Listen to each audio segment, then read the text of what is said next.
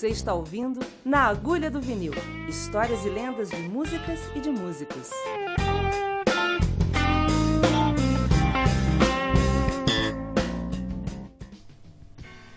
Na Agulha do Vinil, André Cristóvão, direto das Lowlands. Glasgow fica aqui embaixo do mapa, não lá em cima, lá em cima são as Highlands, os imortais, espadachim e tudo mais. Aqui, pertinho de onde nasceu um grande guitarrista, Mark Knopfler. Por falar em guitarrista, a conversa de hoje é sobre a divindade. Jeff Beck.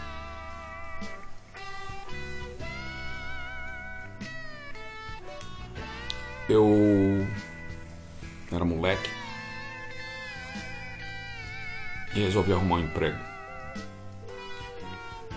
na loja do pai do Bozo Barrete. E para poder juntar dinheiro e comprar um equipamento de som. O Bozo tinha, o Bozo era meu vizinho, ele tinha uma Grundig. Meu pai tinha uma Grundig mono, daquelas de sala que tinha rádio e tudo mais. O Bozo tinha uma nova ficava ali na varanda da casa dele, do apartamento dele, ali na rua Ana Sintra, onde hoje é a estação Santa Cecília de metrô. A gente morava ali. E o Bozo já tocava muito, cara, com 15 anos de idade. Eu falei, pô, preciso de um som desse, cara, para poder ouvir. Já tinha vendido o meu. Não, foi um pouco depois. Mas eu vendi meus carrinhos de autorama para comprar disco, mas competia de autorama na Sebring, ali na Augusta. E eu arrumei um emprego, trabalhei vinte e poucos dias no Natal. E quando eu recebi o meu salário, eu tinha um último, um último serviço que era atravessar a rua e deixar na lojinha de crediário que tinha ali na Rua dos Palmeiras e eu perdi o meu dinheiro, ele caiu do meu bolso dentro do esgoto. Então, foi-se. Meu pai, muito gentilmente, me deu dinheiro para comprar a, a Grundig. Gostou do meu esforço. Imaginando a festa de quem achou. Tomara que tenha feito bom proveito. Mas eu tenho a sensação que caiu no bueiro mesmo. Ok, gente. Aí eu ganhei o som. E o primeiro disco que eu ganhei foi da minha tia, ela me comprou um disco do Brad. Brad, entendeu? Eu ganhei um disco do Brad de Natal. Mas a música que tocava era Guitar Man, que é uma baita música hoje em dia. Mas na época, Brad era brega. A gente já tava no rock and roll. É quando o Sérgio Amaral chega na festa, ele traz o Eric Clapton, é, Pop, Pop Story vinil simples no Brasil. No mundo inteiro era duplo, né? Uma coleção alemã, mas no Brasil era simples. A Polygram. Vinil que servia de abanador. Leque de veinha. Ok. Aí eu descobri discos, discos importados, eu descobri a Cashbox, eu descobri o Museu do Disco. E o Museu do Disco entrou numa promoção, vendendo dois importados por disco de um. Eu já tinha comprado o History of Eric Clapton na Cashbox. E depois eu comprei um, Humble Pie Smoking. Tinha acabado de sair. E o Jeff Beck, branco com as fotos do Jeff Beck Group e uma laranjinha. É o segundo grupo, o segundo disco dessa formação. E ali eu me apaixonei desesperadamente pela música dele. Acho que nessas férias, a gente estava em Santos e com uma TV que tinha oito Jeff Becks para cada um que estava na tela, tanto fantasma a Rede Globo passava o Sábado Som do Nelsinho Mota e apareceu uma filmagem da banda tocando no estúdio. Max Middleton de piano, meu ídolo até hoje. Cozy Powell de batera. Bob Tench cantando. E e agora eu esqueci o nome do baixista, que era o cara que é o mais importante para mim nesse momento, quando eu reouvi esses discos recentemente, mas eu já vou lembrar. Cara, Jeff Beck tocando Definitely Maybe é espetacular. É simplesmente. Nossa, que coisa absurda. Que coisa linda. É, é o disco que tem Ice Cream, Ice Cream Cakes, começa com aquele som de batera gigantesco do Cozy Powell. Um, Tonight I'll Be Staying There With You, do Bob Dylan. Que pra mim é a versão definitiva. Clive Shaman. Clive Shaman, swingador, maravilhoso. Som de baixo.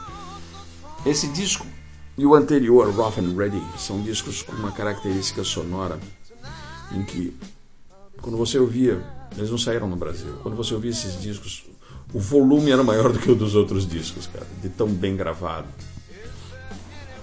No segundo disco, né, o Jeff Beck da Laranja, que a gente fala, é, foi produzido e gravado em Memphis pelo Steve Cropper. E é simplesmente espetacular. Dois anos depois, o Jeff Beck muda completamente a cara das coisas. E ele vem com Blow by Blow.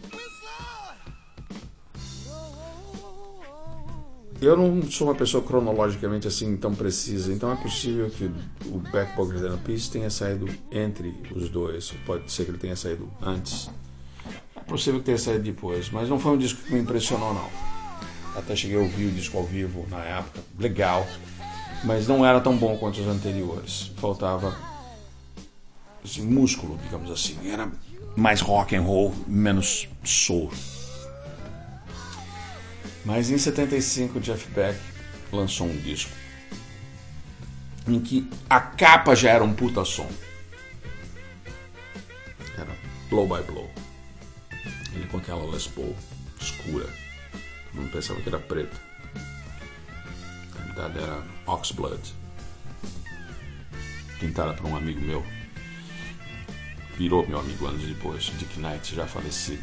Foi o cara que reformou essa guitarra pro Jeff Beck, foi o cara que reformou o Hofner pro Paul McCartney. Ele morava pertinho da casa do Alan Holdsworth, em Byfleet, Newhall.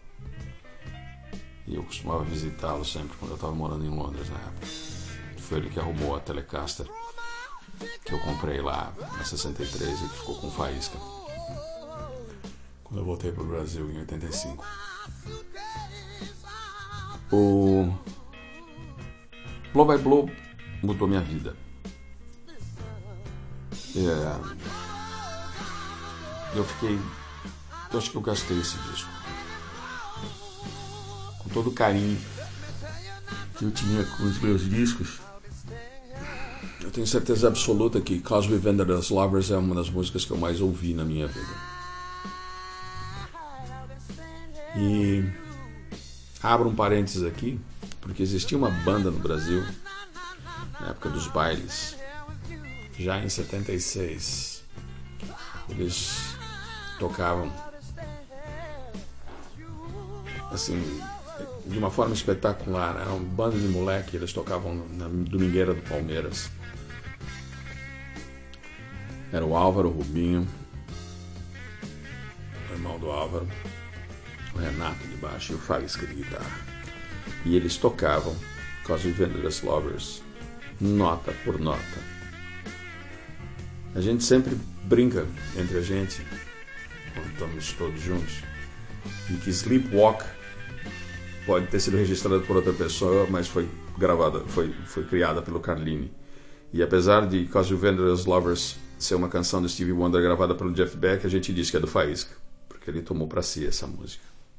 É um dos grandes prazeres da vida tocar a parte de piano que o Álvaro me ensinou há 300 anos atrás. E o Faísca tocar essa música com você é uma das coisas que eu morro de saudade. Mas o disco todo, Blow by Blow, foi um troço que mudou a minha vida. Eu entendi que era possível tocar música instrumental sem ter corda pesada, sem soar como George Benson. Uma forma moderna. Lembre-se que eu era apaixonado por jazz rock. E, como já foi dito no podcast de McLaughlin, a maneira com que ele tocava guitarra era uma coisa tão transcendental que não tinha na minha guitarra aquelas notas. As do Jeff Beck eu achava uma aqui e outra ali. Depois de ver o Faísca, eu comecei a entender onde elas estavam também. Então, quando a gente quer aprender, é só sair de casa, cara. Ou é só se concentrar com o disco e entrar naquele universo. Né? Em seguida, saiu Whited e a versão de Goodbye Pork Pie Hat, música Domingos, em homenagem ao Lester Young. A gente tocou essa música várias vezes ao vivo, principalmente com o Cássio Poleto de violino e o Pichu Borrelli de piano. Uh, sempre que eu tocava com um dos dois, a gente tocava essa música. Cássio já tinha tirado isso em 1976, quando saiu o disco. E o Pichu me ensinou a harmonia Ian Hammer. Veio o disco ao vivo, aí veio um hiato de dois anos e ele lançou Dead and Back. E eu estava em Los Angeles. E foi no dia 8 de setembro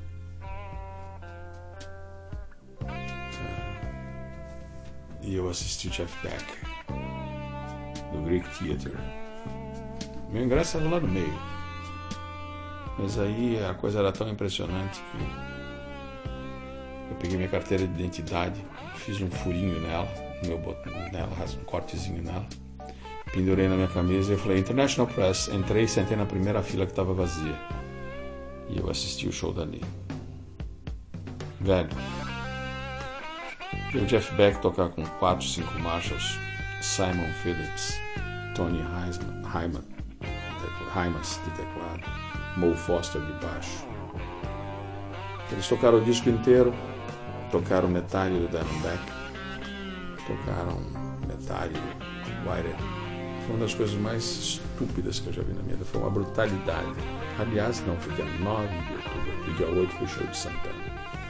E eu fui também, sentando com Herbie Hancock no Universal Theater.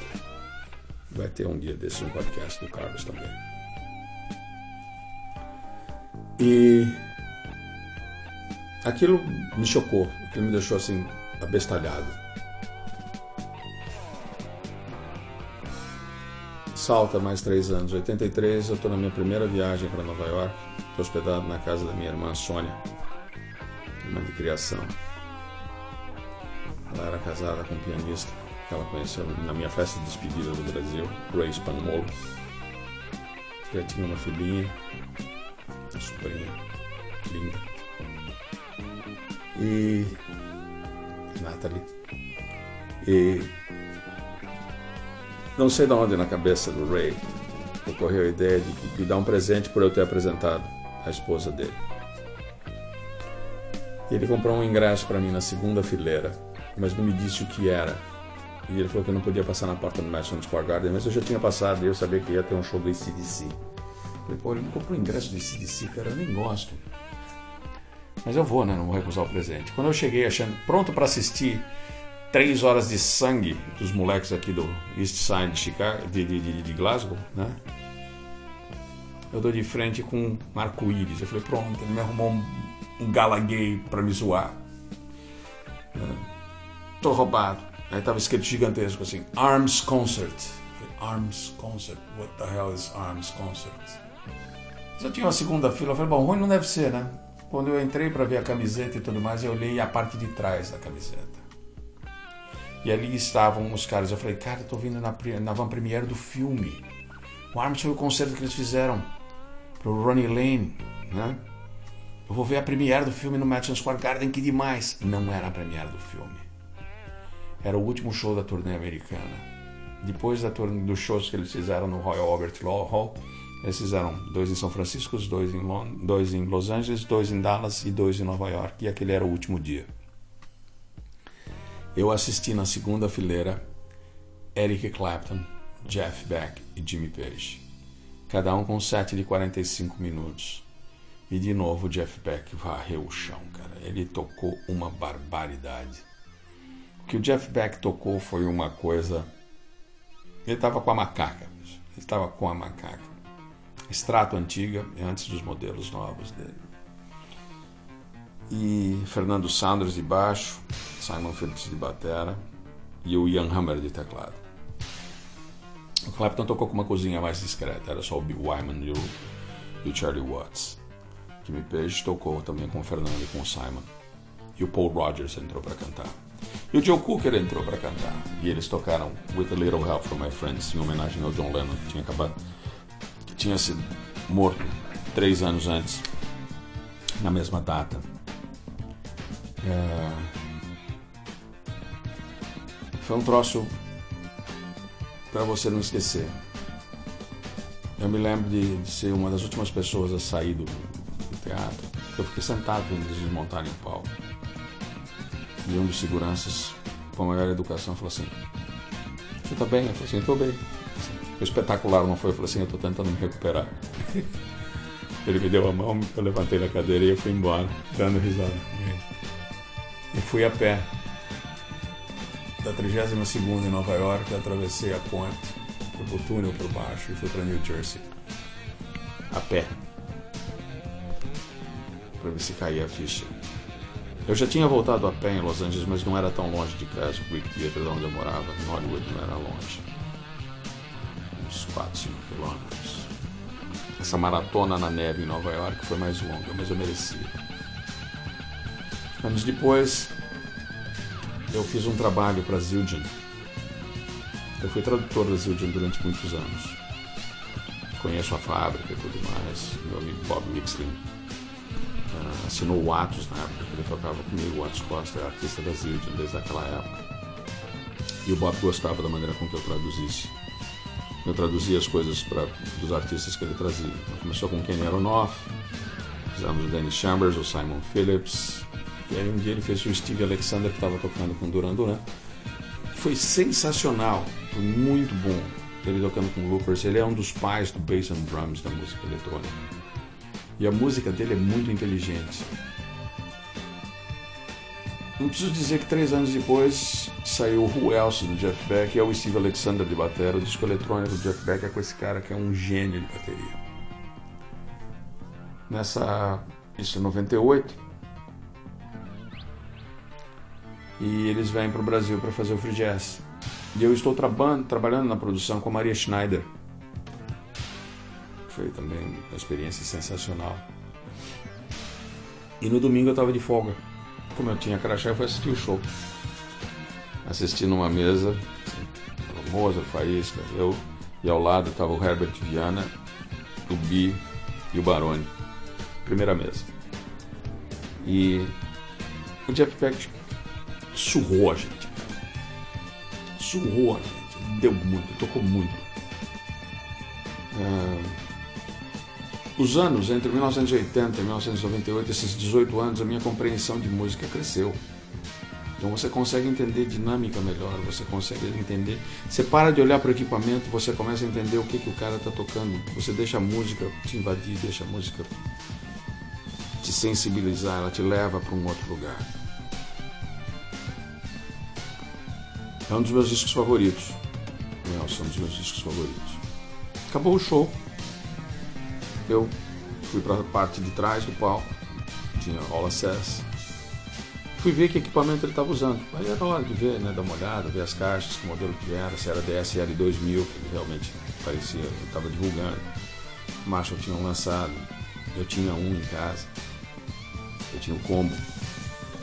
Cara, eu tô ali, de repente saiu o Steve Alexander querendo louco, falou, cara, eu perdi seu telefone. Eu tô te procurando faz três dias que eu tô na cidade, porque eu falei de você, do Jeff. Vem cá que eu vou te apresentar. Eu entrei no camarim e vou voltar de novo ao, seu, ao moleque de 15 anos de idade. Na época, no Rolling Stone, a Ana Maria Baiana, o Ezequiel Neves, o Bivar, escreviam matérias espetaculares de shows que eles viam fora do Brasil.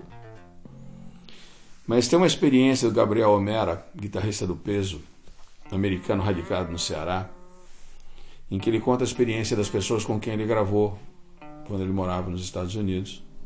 Ele falou que em uma das sessões que ele estava tocando, ele viu o Jeff Beck tocar e ele achou o Jeff Beck o cara mais antipático de vício do mundo. Então, voltamos para o backstage no Jockey Club e eu entro na sala e o Steve fala assim: Jeff, esse é o cara que eu te falei. O Jeff me dá um abraço como se eu fosse um irmão perdido, cara. De guitarra, tá minha parceira de DIT. Criatura maravilhosa. Tocou com Michael Jackson, tocou com todo mundo. Uma linda, uma, delícia de pessoa. O Jeff, senta aqui. Você quer um chá? Fez um chá e a gente começou a conversar. Eu tinha levado o Blow by Blow para ele assinar para mim. E o Alexandre Fontanetti me pediu para que eu levasse o Crazy Legs para ele. O disco de rockabilly. Aí eu dei para ele.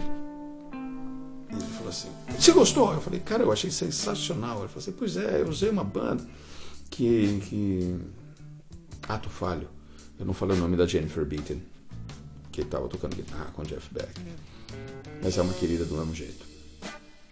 E começamos a conversar sobre o disco. Né? Ele falou assim: Pois é, é meu tributo ao, ao, ao Cliff Gallup, guitarrista do Gene Vincent e do Blue Caps. Porque eu adoro, cara, eu adoro. Eu, demais. Então eu tirei todos os solos, eu toquei tudo igual.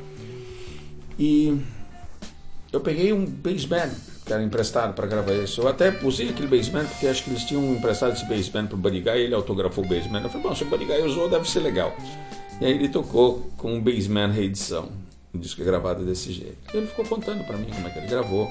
Perguntei se era verdade que a Guitar Player tinha mandado as palhetas do Cliff Gallup para ele. Ele falou assim, cara, ele amassou as palhetas, ele usava fingerpicking, ele amassou as palhetas, enviou no envelope e mandou o editor da Guitar Player, e com a morte do, Gene, do, do, do, do Cliff, ligou para a esposa e perguntou se ela queria de volta. Eu falei assim, não, vai ter com vocês. E ele me deu de presente. Falei, você ainda tem? Eu falei assim, tenho guardado, cara. E virou para mim com uma cara de moleque e falou assim, André, essas são as palhetas de Deus, cara. Eu comecei a dar risada. Falei, você tem palheta ainda com você?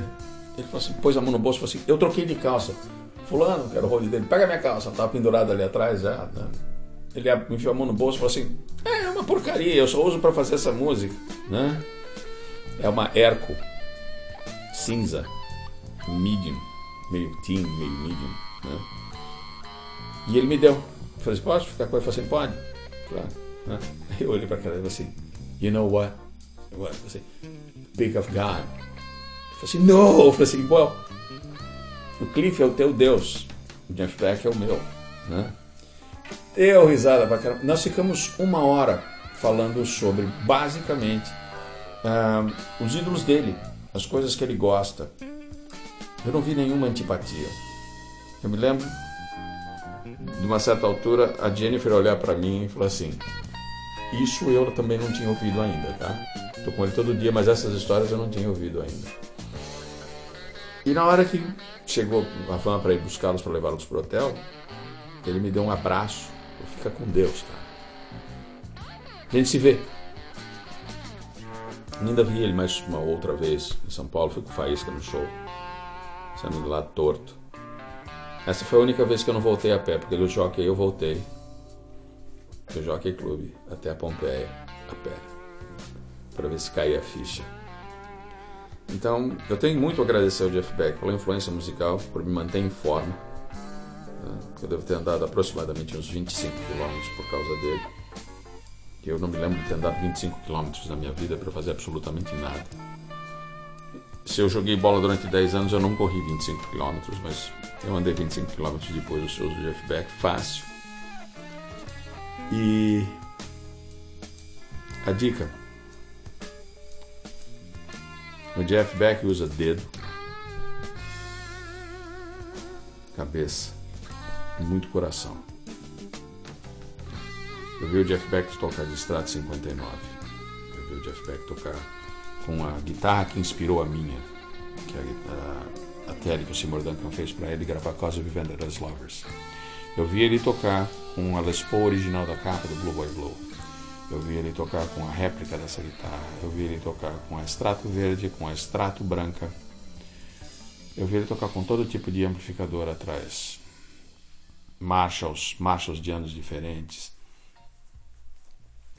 Eu vi ele tocar com Jeff Beck, com, com Jimmy Page, com o Eric Clapton. Eu vi ele duelar com Ian Hammer. E em nenhum momento fez diferença o que é que ele estava tocando. Eu espelho a minha guitarra nessa guitarra que ele que o Seymour Duncan fez para ele, porque me veste bem. A Telecaster me veste bem. E aí termina essa relação com o fanatismo, com a com a fissura. Já tive todas, tá? Já tive essa fissura toda, já precisei saber todas as guitarras antigas, novas, os que vão lançar, os que fizeram. Tenho amigos meus que hoje são extremamente conhecidos, que na época eram pessoas completamente normais. John Sur trabalhava de luthier na Rudy's, antes de existir a Pensa Sur, e o hoje glorioso Márcio Zaganin, de quem eu sou endorser, foi meu road durante quase três anos. Ele saiu da banda, entrou o irmão dele como baixista. Então a família Zaganin faz parte da minha vida também mais de 25 anos. Para e pensa. O principal produto da tua música está contido dentro de você. Você agrega com os discos que você ouve, com as horas que você passa com o seu instrumento na mão. Mais horas ouvindo disco, mais horas com o instrumento na mão. Menos horas batendo boca na internet para discutir se o Zé é melhor que o João tocando guitarra. Menos horas viajando no equipamento, tá? Porque para esses caras que começaram a fazer música sem equipamento, o que era viável, o que era disponível, é o que eles usaram. Nenhum deles, quando eram moleques, tinham mais do que uma guitarra. Jeff Beck, para comprar a primeira Squire dele, ficou sem dinheiro para comer durante uma semana. É, todos eles usaram uma Telecaster horrorosa, que era do Yardbirds, que era da, da banda, como Sparrow, como guitarra principal. Tudo bem, era uma Telecaster 63, que hoje deve valer uma fortuna, mas eles não gostavam, não era uma guitarra boa, não era Maple Neck como eles queriam, olha que absurdo. Só Jimmy Page gostava de, de, de tele com, com braço escuro. Leva mais você em consideração. Doe-se mais para a música. Curta mais o que você tem. Controle, domine, domestique o instrumento que você tem na mão. Domestique a tua ansiedade. Foque anseios em anseios artísticos, técnicos. Foque em ser o melhor cara que você puder ser, principalmente para você. Se cerque de gente que toque bem.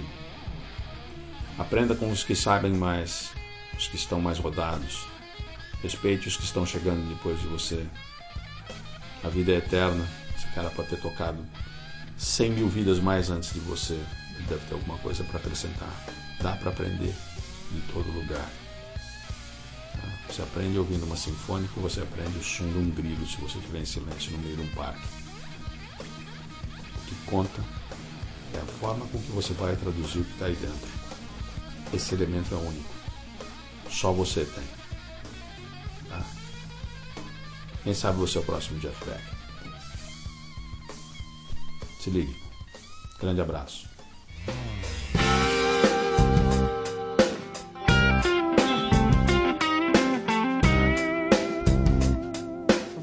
Ouviu Na Agulha do Vinil Histórias e lendas de músicas e de músicos. Acesse naagulhadovinil.com.br e ouça outros episódios.